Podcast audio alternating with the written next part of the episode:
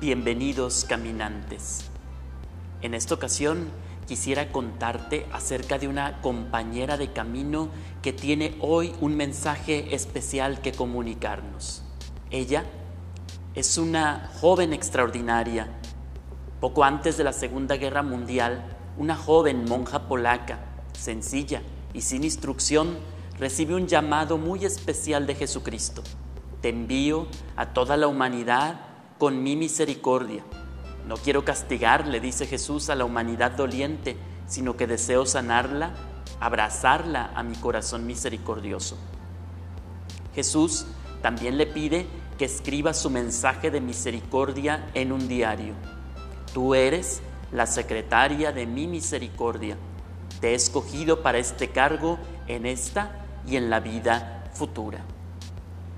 Qué interesante debe ser el diario de esta joven, quien a través de estas revelaciones dadas nada más y nada menos que por el mismo Señor Jesucristo, escribe todo un mensaje que hoy día ha sido leído y releído por cualquier cantidad de personas en el mundo a lo largo de la historia. Desde que esto sucedió, esa mujer se ha vuelto realmente un signo elocuente de nuestro tiempo y de nuestros días.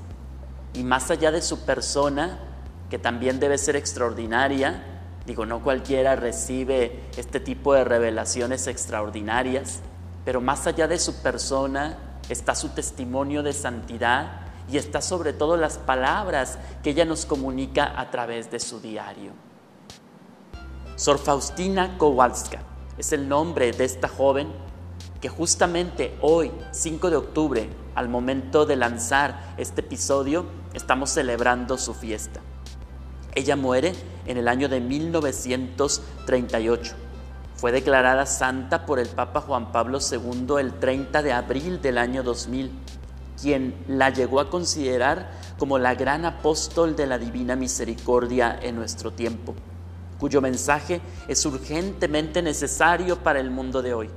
Más de medio millón de copias del diario se han vendido alrededor del mundo. En el diario, que relata la grandiosa experiencia de la divina misericordia en su alma y su misión de compartirla con el mundo, la gran confianza de esta santa mística y su intimidad con Jesús es algo que realmente sorprende al mundo. Solo el amor tiene importancia, escribe ella. Es Él, el amor, el que eleva nuestras más pequeñas acciones hasta la infinidad. Y es realmente sorprendente cuando uno lee casi al comienzo de este, su diario, cómo el Señor irrumpe de forma sorprendente en su vida. Lo leo de viva voz. Una vez, junto con una de mis hermanas, fuimos a un baile cuando todos se divertían mucho, mi alma sufría tormentos interiores. En el momento en que empecé a bailar, de repente vi a Jesús junto a mí. A Jesús martirizado, despojado de sus vestiduras, cubierto de heridas, diciéndome estas palabras. ¿Hasta cuándo me harás sufrir? ¿Hasta cuándo me engañarás? En aquel momento dejaron de sonar los alegres tonos de la música Desapareció de mis ojos la compañía en que me encontraba. Nos quedamos Jesús y yo. Me senté junto a mi querida hermana disimulando lo que ocurrió en mi alma con un dolor de cabeza. Un momento después, abandoné discretamente a la compañía y a mi hermana y fui a la catedral de San Estanislao Cosca. Estaba anocheciendo. Había poca gente en la catedral sin hacer caso a lo que pasaba alrededor, me postré en cruz delante del Santísimo Sacramento y pedí al Señor que se dignara hacerme conocer qué había de hacer en adelante. Qué extraordinario, ¿no? En medio de un baile, esta joven, en medio de una fiesta, escucha por primera vez en su vida la voz de Jesús que le habla. No sé tú, pero a mí me deja como un gran mensaje dentro de los muchos que podemos leer, por supuesto, en su diario, sin duda alguna, este no es el esencial. Pero lo que hoy quiero compartirte es que también Dios quiere entrar en tu vida y que en las maneras y en los lugares más insólitos y en las circunstancias que menos nos esperamos, Dios quiere salir a nuestro encuentro.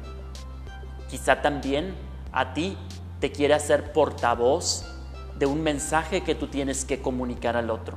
Probablemente a ti y a mí es lo más seguro. El Señor no nos va a hablar por medio de este tipo de revelaciones extraordinarias. No es la forma habitual como Él acostumbra comunicarse con nosotros, lo cual no quiere decir que Él no hable con nosotros. Más bien, hemos de descubrirlo en lo cotidiano, en las cosas ordinarias y pequeñas de la vida.